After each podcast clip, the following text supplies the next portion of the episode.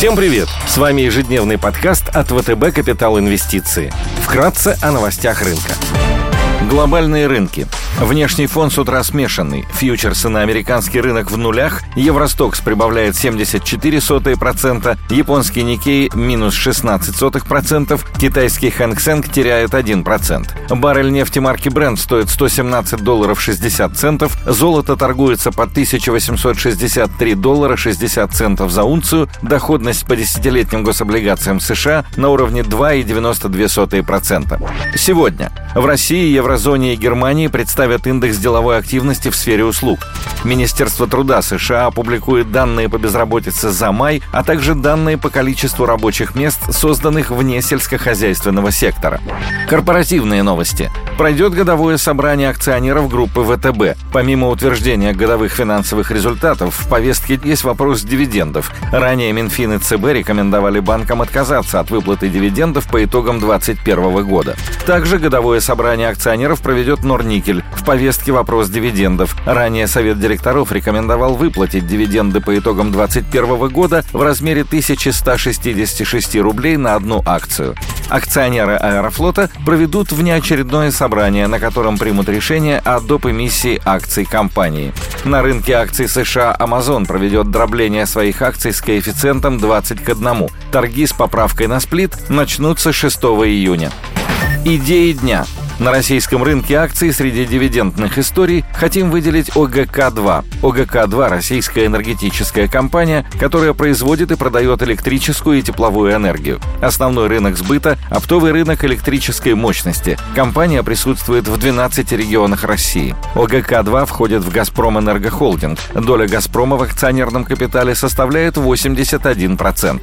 31 мая Совет директоров ОГК-2 рекомендовал выплатить дивиденды за 2021 год в размере 50% от чистой прибыли – 0,0966 рубля на акцию. Отсечка по дивидендам бумаги произойдет 11 июля 2022 года. Дивдоходность бумаги является одной из самых высоких на рынке и составляет около 15%.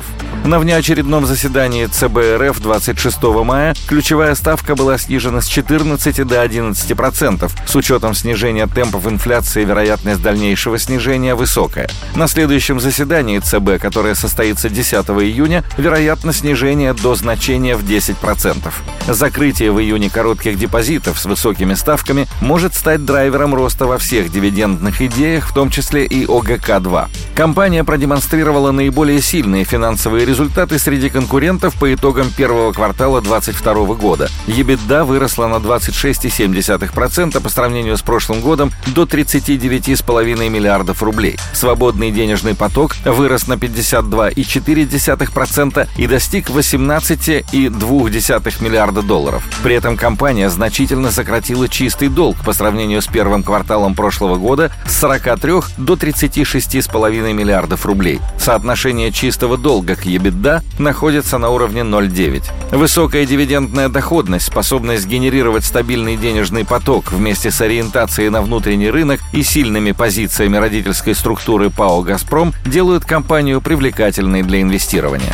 Среди американских компаний мы хотим обратить внимание на Chevron – глобальная интегрированная нефтедобывающая компания. Бизнес включает добывающий сегмент, на который приходится около 85% выручки и нефтепереработку. Добыча ведется в Мексиканском заливе, сланцевых месторождениях США, в Австралии и Западной Африке. Компания выигрывает в условиях высоких цен на энергоресурсы. По итогам первого квартала выручка выросла на 62,5% год к году. Свободный денежный поток составил рекордные 6 миллиардов 100 миллионов долларов. В отличие от конкурентов, в последние годы «Шеврон» продолжала инвестировать в рост нефтедобычи и проводить сделки M&A. Например, в 2021 году завершила приобретение крупного производителя сланцевой нефти Noble Energy. Руководство компании уверено, что сможет обеспечить рост добычи на 3% в год до 2026 года, а также сократить себестоимость добычи на 2% в год.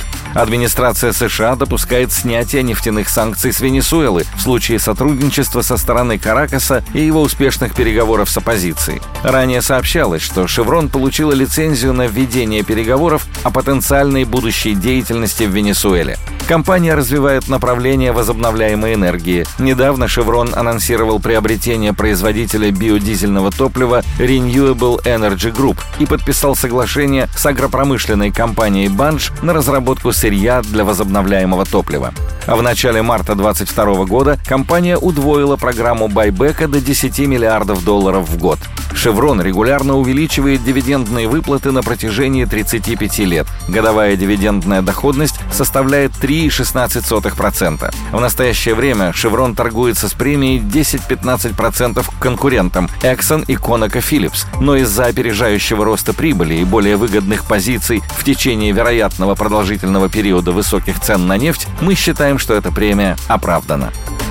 Спасибо, что слушали нас. Напоминаем, что все вышесказанное не является индивидуальной инвестиционной рекомендацией.